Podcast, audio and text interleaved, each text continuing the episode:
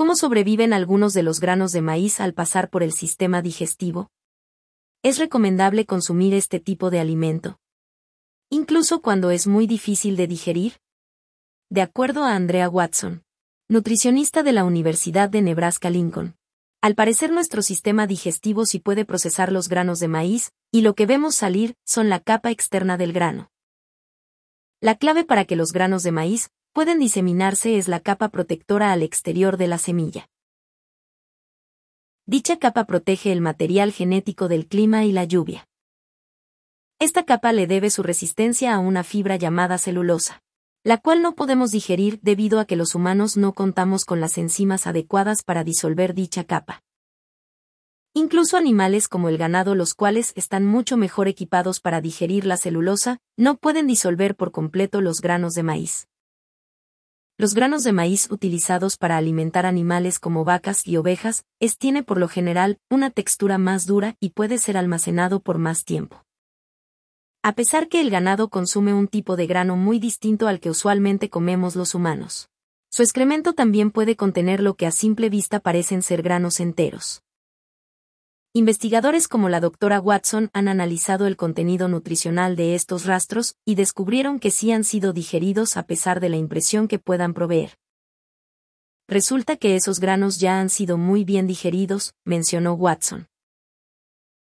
Las buenas noticias son que la celulosa compone solo un 10% del grano de maíz. El 90% del grano contiene muchos nutrientes, y es también una muy buena fuente de fibra almidón y algunos antioxidantes conocidos como carotenoides. Los carotenoides son los nutrientes responsables por el color de vegetales como el maíz y las zanahorias. Sin embargo, de acuerdo a un informe de la Universidad Tufts en el 2019, los carotenoides se encuentran en menos proporción en el maíz que en una porción de vegetales verdes.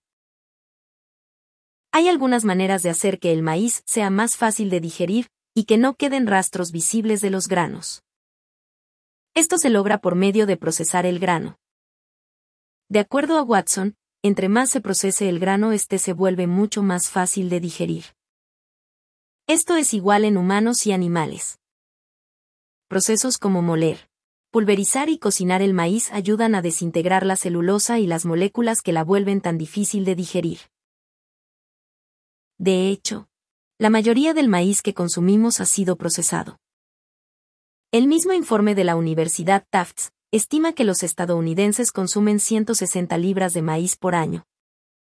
La gran parte de esto no son los granos de maíz, sino el producto procesado en otras formas como harina y el jarabe de maíz con alta concentración de fructosa. Gracias por seguir escucha las noticias de hoy.com. El mejor resumen en audio de las noticias de último minuto. Si deseas estar siempre al tanto de las últimas noticias. No olvides suscribirte o seguirnos en nuestras redes.